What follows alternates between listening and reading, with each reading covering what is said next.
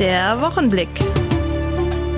Ein Boyens Medien Podcast. Hallo und herzlich willkommen. Die neue Folge des Wochenblicks. Ich bin Jörg Lotze. Schön, dass Sie wieder reingeklickt haben. Unsere Kreisstadt Heide, die kommt einfach nicht zur Ruhe, auch aus krimineller Sicht. Gerade gestern am Donnerstag ist es wieder zu einer Straftat gekommen. In der neuen Anlage kam es zu einem Streit. Dabei wurden Messer gezogen und insgesamt fünf Menschen, teilte die Polizei mit, verletzt. Zum Glück nur leicht. Das Sicherheitsgefühl für Menschen in der Stadt wird dadurch allerdings nicht besser, ganz im Gegenteil. Und da kommt das neue Projekt Wo geht's nach Panama gerade richtig. Wer sich in der Stadt bedrängt, bedroht oder verfolgt fühlt und in Geschäften diese Frage stellt, wo geht's nach Panama, der soll dort schnelle Hilfe bekommen. Bei mir ist jetzt Boyens Medienredakteur Dieter Höfer, der in diesen Tagen über das Projekt geschrieben hat. Moin Dieter, mehr Sicherheit in der Innenstadt. Das ist ja nicht erst seit gestern ein Thema, oder? Ja, viele Menschen werden sich sicher noch an die Vorfälle von Anfang des Jahres erinnern. Da ist ja ein 13-jähriges Mädchen gequält und malträtiert worden und ähm, Videosequenzen davon wurden ins Netz gestellt. Ja, erschreckend war nicht nur die körperliche und verbale Gewalt, der die 13-Jährige ausgesetzt war, sondern auch deren Hilflosigkeit. Und ähm, da setzt jetzt ein Projekt des Service Clubs Roundtable 159 Heide an.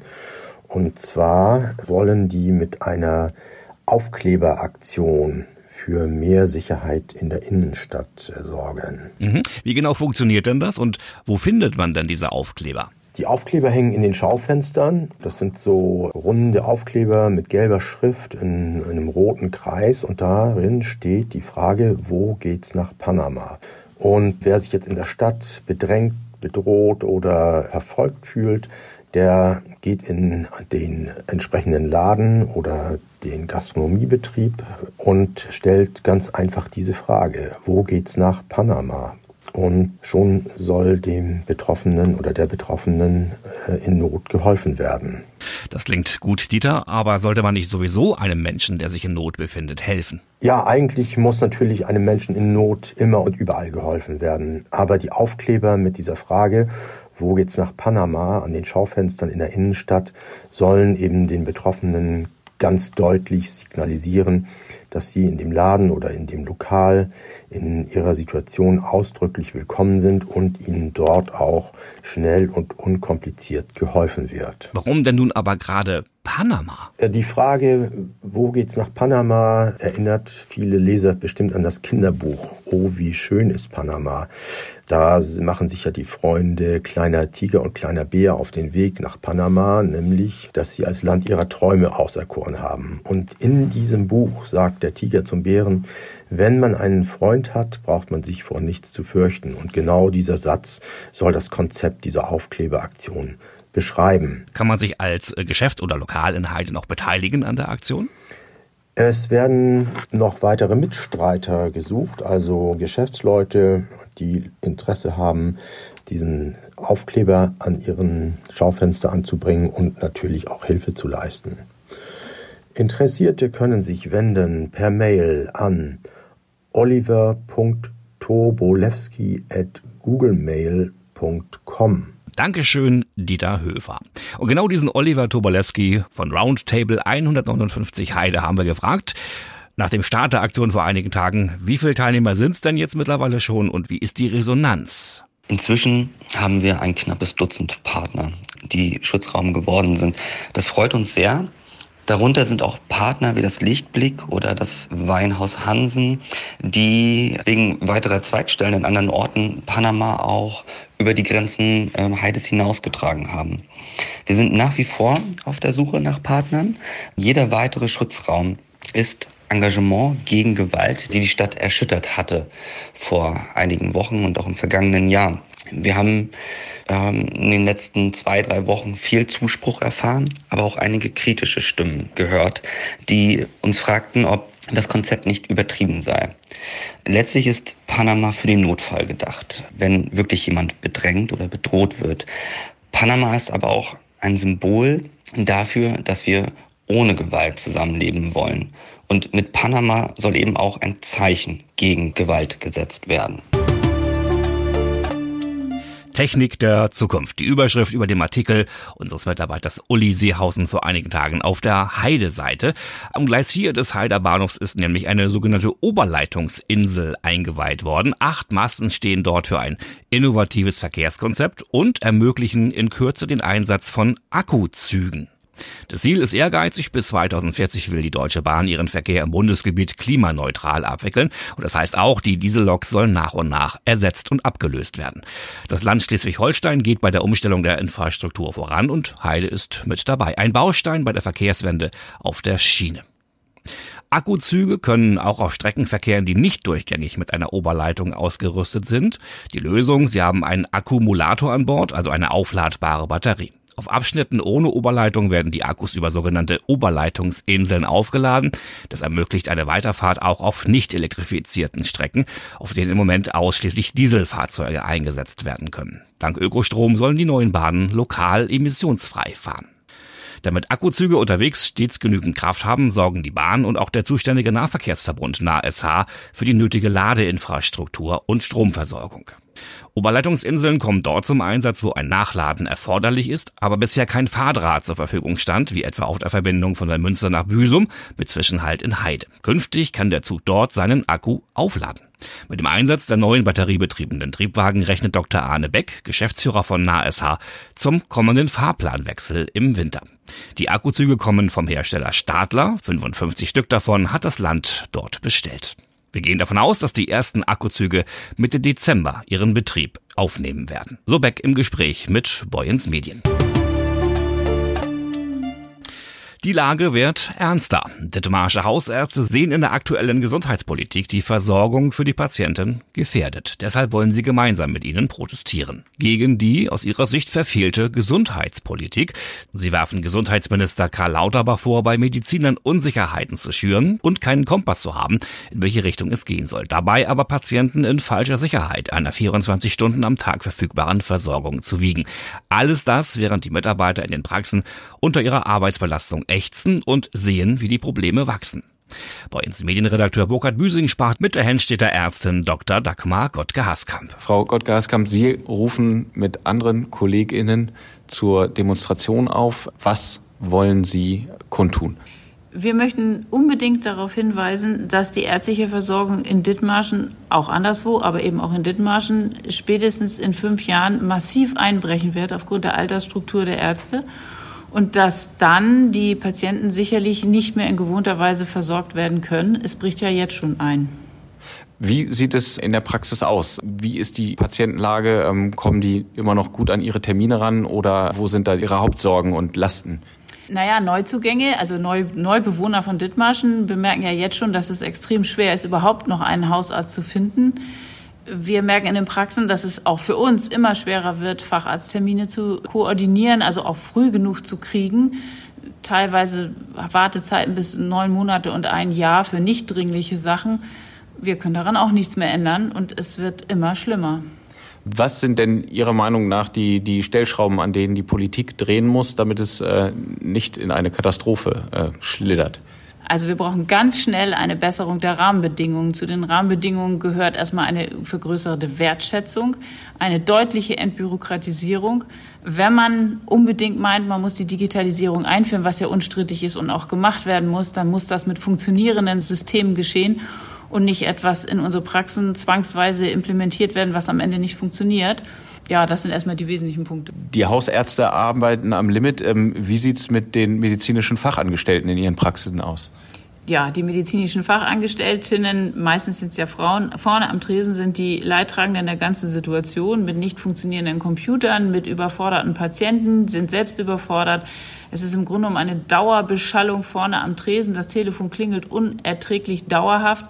Man muss für diesen Beruf schon geschaffen sein und immer mehr schaffen es nicht mehr, gerade in zunehmendem Alter oder suchen sich ganz andere Berufsfelder, verlassen das. Es hat dazu geführt, dass zunehmend medizinische Fachangestellte fehlen bis dahin, dass einige Praxen ihre Sprechstundenzeiten einschränken müssen, weil sie sie einfach nicht mehr mit Personal besetzen können. Am 21.06. stehen Sie also um 15 Uhr am Böttcher-Rondel. Was äh, sind Ihre Wünsche für die Kundgebung? Wir würden uns freuen, wenn viele Patienten dazukommen, um auch zu zeigen, dass es so nicht mehr weitergeht, dass sie es schon spüren.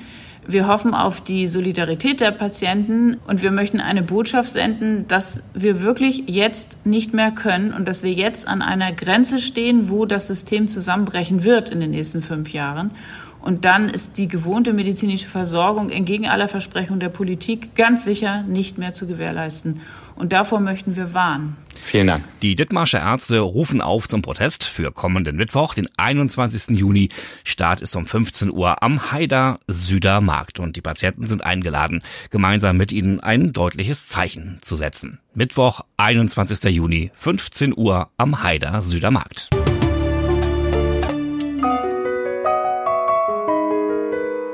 Kennen Sie Michael Engels? Wahrscheinlich ja, aber höchstwahrscheinlich unter einem anderen Namen, nämlich seinem Künstlernamen und der lautet seit 1999 Mickey Krause.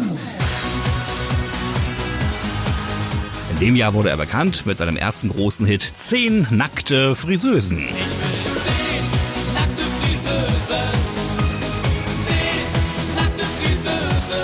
Seitdem gehört er zur ersten Garde der Partysänger. Auf Mallorca, aber auch im Rest der Welt. Er kann, das sagt er selbst, weder ein Instrument spielen noch Noten lesen. Er war aber in seiner Jugend schon Sänger einer Schulband und Gruppenleiter bei der katholischen deutschen Pfadfinderschaft. Wer hätte das gedacht? Hey!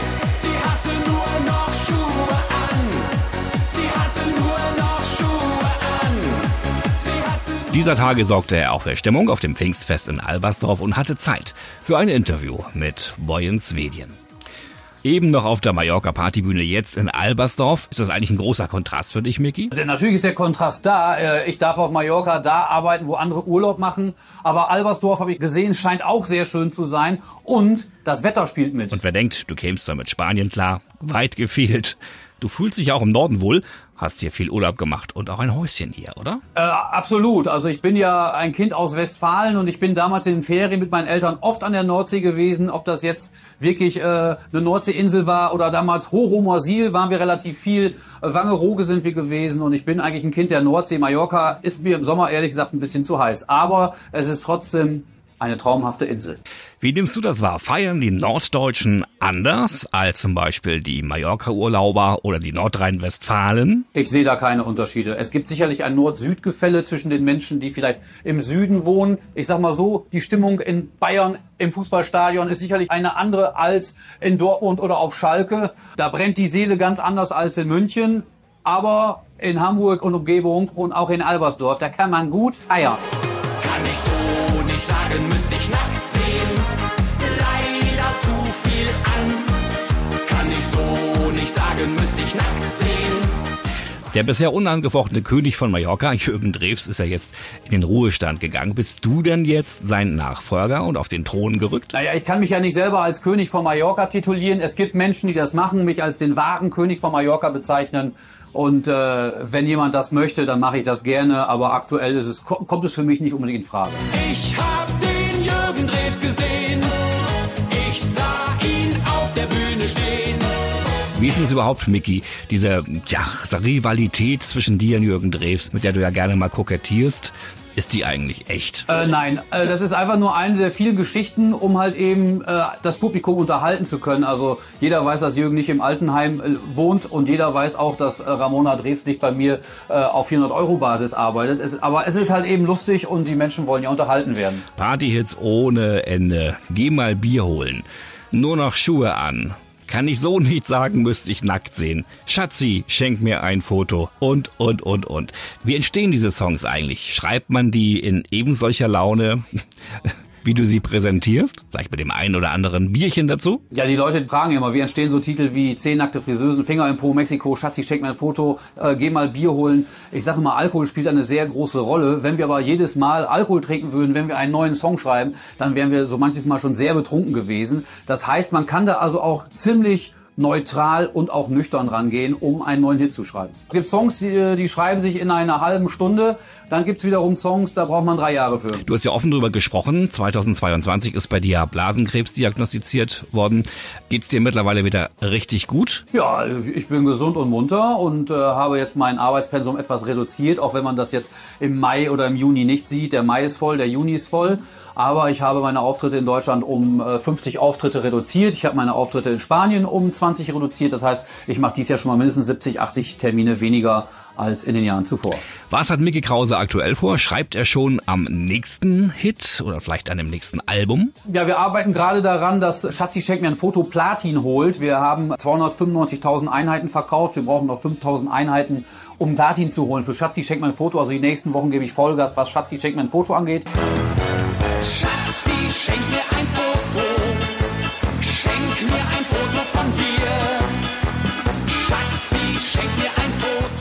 Wir haben gerade einen neuen Song veröffentlicht, der heißt Nie mehr alkoholfreie Getränke.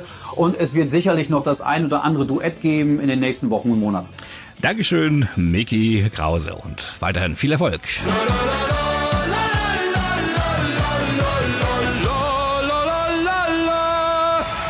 So, ich muss zum Bäcker.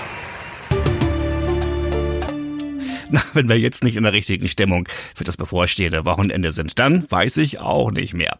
Das war der Wochenblick für heute. Die Redaktion hatten heute Burkhard Büsing, Ulrich Seehausen, Dieter Höfer und meine Wenigkeit. Ich bin Jörg Lotze. Wünsche Ihnen jetzt ein tolles Wochenende, egal was Sie machen, und freue mich auf die kommende Folge. Die gibt's wie immer am Freitag. Bis denn. Ciao. Der Wochenblick.